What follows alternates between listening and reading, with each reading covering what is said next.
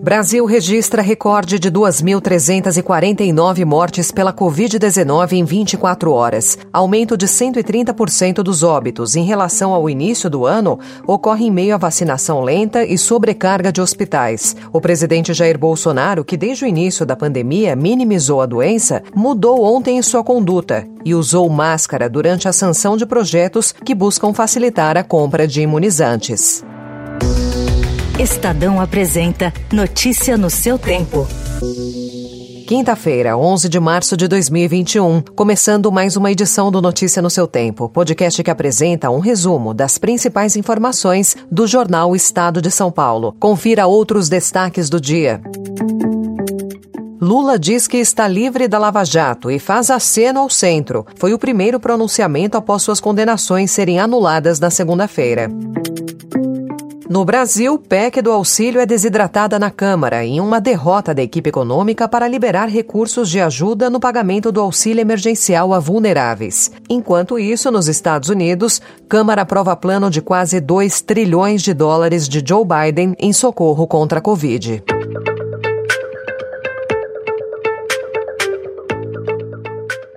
Dia após dia, um novo recorde no número de vidas perdidas no país. Ontem, o Brasil relatou 2.349 mortes pela Covid-19 em 24 horas. O total de óbitos foi mais alto ontem em São Paulo, foram 469. Os números de Goiás, Rio Grande do Sul, Paraná e Minas também ficaram acima das duas centenas. A marca a crise. O Distrito Federal, por exemplo, reportou ontem à tarde 100% de ocupação dos leitos de UTI. Nas duas últimas semanas, o Brasil viu a média diária de óbitos saltar 43%. A vacinação de idosos de 72 a 74 anos no estado de São Paulo começará em 22 de março. E o governo paulista estuda criar uma fase roxa no plano de flexibilização da pandemia. Segundo o Estadão apurou, ainda não há consenso sobre o assunto. No Rio de Janeiro, o governo do estado cogita barrar a entrada de turistas. Ainda ontem, o Instituto Butantan anunciou que um estudo preliminar apontou que a vacina Coronavac é eficiente na prevenção das variantes identificadas no Brasil. Uma nova pesquisa comprova que a vacina do Butantan, essa mesma que estamos vacinando aqui em São Paulo e em todo o Brasil, é eficaz contra as três variantes do coronavírus em circulação no Brasil. E o presidente Jair Bolsonaro mudou a sua conduta e usou máscara durante um evento no Palácio do Planalto ontem, onde ele sancionou projetos para facilitar a compra de imunizantes. Desde o começo da pandemia do novo coronavírus, o chefe do executivo tem minimizado a doença e rejeitado propostas de aquisição de vacinas. O ex-presidente Lula afirmou ontem, no primeiro pronunciamento após suas condenações serem anuladas, que está livre da Operação Lava Jato. Apesar do cuidado de não se declarar candidato, disse que procurará políticos do centro na busca de uma solução para a atual crise. A Lava Jato desapareceu da minha vida. Eu não espero que as pessoas que me acusam parem de me acusar.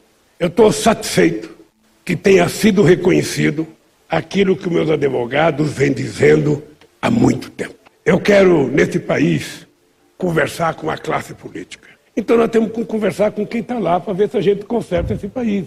O presidente Jair Bolsonaro rebateu ontem as críticas feitas por Lula e disse que o petista já iniciou a campanha eleitoral de 2022. Que agora inicia uma campanha. E como não tem nada para mostrar de bom, a, a campanha deles é baseada em criticar, desinformar. Nada mais além disso. Notícia no seu tempo. As principais notícias do dia no jornal O Estado de São Paulo.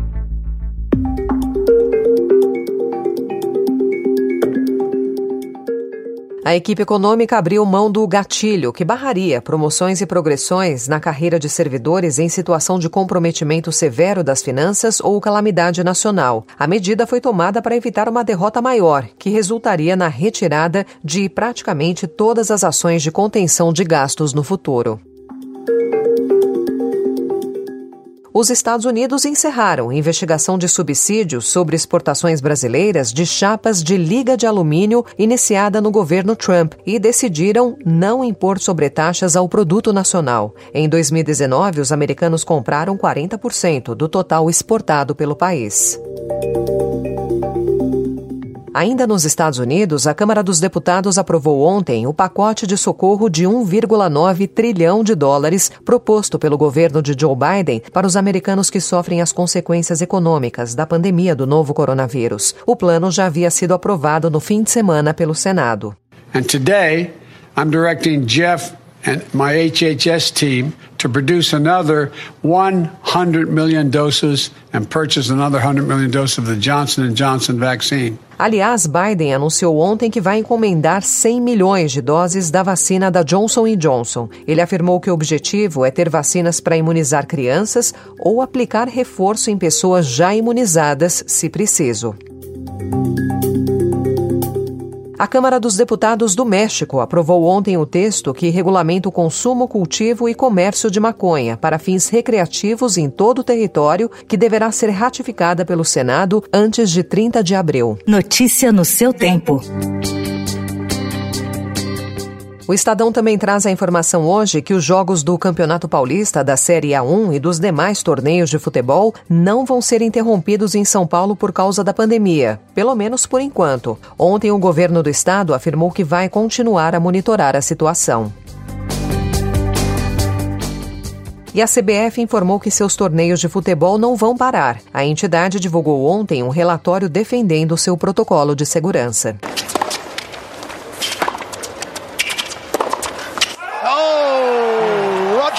With us, and the Federer winning feeling returns. No tênis, Roger Federer encerrou com vitória o seu mais longo período de afastamento do circuito mundial. Aos 39 anos, o suíço jogou bem e derrotou o britânico Daniel Evans por 2 sets a 1. If you want to be great chefs, you have to learn about all kinds of different foods. From the people who brought you Chef's Table, Salt, Fat, Acid, Heat, and Ugly Delicious. Esse é um trecho de Waffles Plus Multi, que os Obamas lançam este mês na Netflix. É uma espécie de Vila Sésamo gastronômica internacional, com um punhado de celebridades convidadas. Tempos atrás, após deixarem a Casa Branca, os ex-presidentes buscavam refúgio em bucólicas propriedades rurais, jogavam golfe e escreviam memórias. Mas os Clinton e os Obama estão trilhando caminhos diferentes. Eles lançaram fundações, bibliotecas e museus e também se tornaram grandes criadores de conteúdo conteúdos nas redes sociais, produzem filmes e programas de televisão premiados. Os Clinton também estão escrevendo livros de suspense a serem publicados ainda neste ano.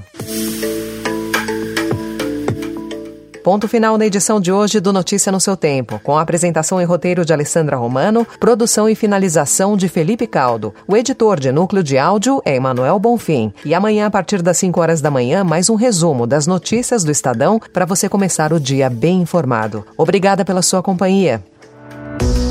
Você ouviu Notícia no seu Tempo.